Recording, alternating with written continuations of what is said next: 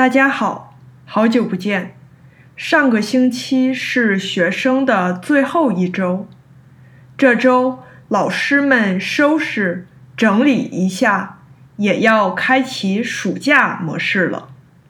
忙了一学期，老师和学生终于可以好好休息一下了。我们学校放假算是比较早的，我知道。北方很多学校要到六月中下旬才结束这个学期，开始放假。不过，虽然北方学校的放假时间比南方晚一点儿，但是还是比中国的学校早很多。我去查了一下北京2021到2022学年的校历。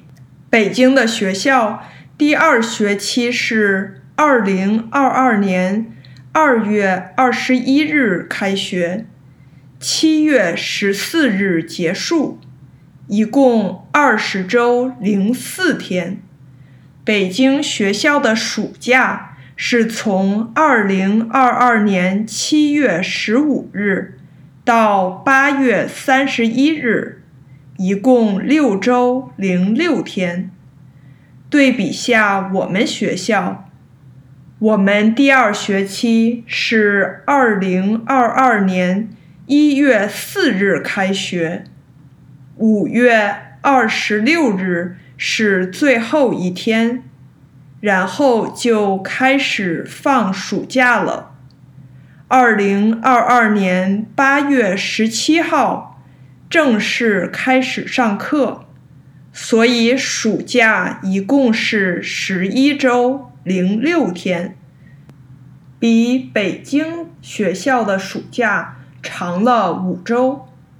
不过，不管是中国还是美国，暑假都是学生们一年里最长的假期。那大家都会做什么呢？中国学生很多会在家长的安排下参加各种暑期辅导班、补习班，复习巩固这一年学习的知识，为新学期提前做准备。不过这两年中国打压寒暑假的校外培训。暑假参加课外辅导的学生可能少了很多吧。除了参加学习班，也有很多学生会参加各种兴趣班，比如钢琴、足球。当然，夏天还有很多其他的活动可以做，比如去旅游。去参加夏令营什么的。说到夏令营，美国孩子的暑假离不开夏令营。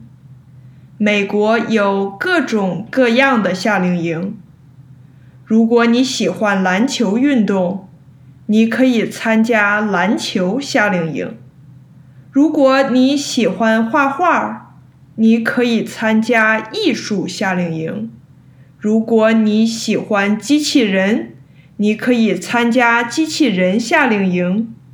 如果你想学中文，你还可以参加中文沉浸式夏令营。总之，什么夏令营都有。每个夏令营的时间有长有短，价格有高有低，要求也不一样。但是。只要提前计划，一般都能报到想去的夏令营。大一点的学生还可以去夏令营工作。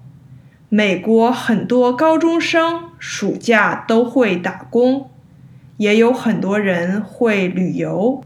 现在疫情基本过去了，利用暑假的时间出去走走，看看。也挺不错的，那今天就跟大家聊到这里，祝大家暑期快乐，我们下期再见。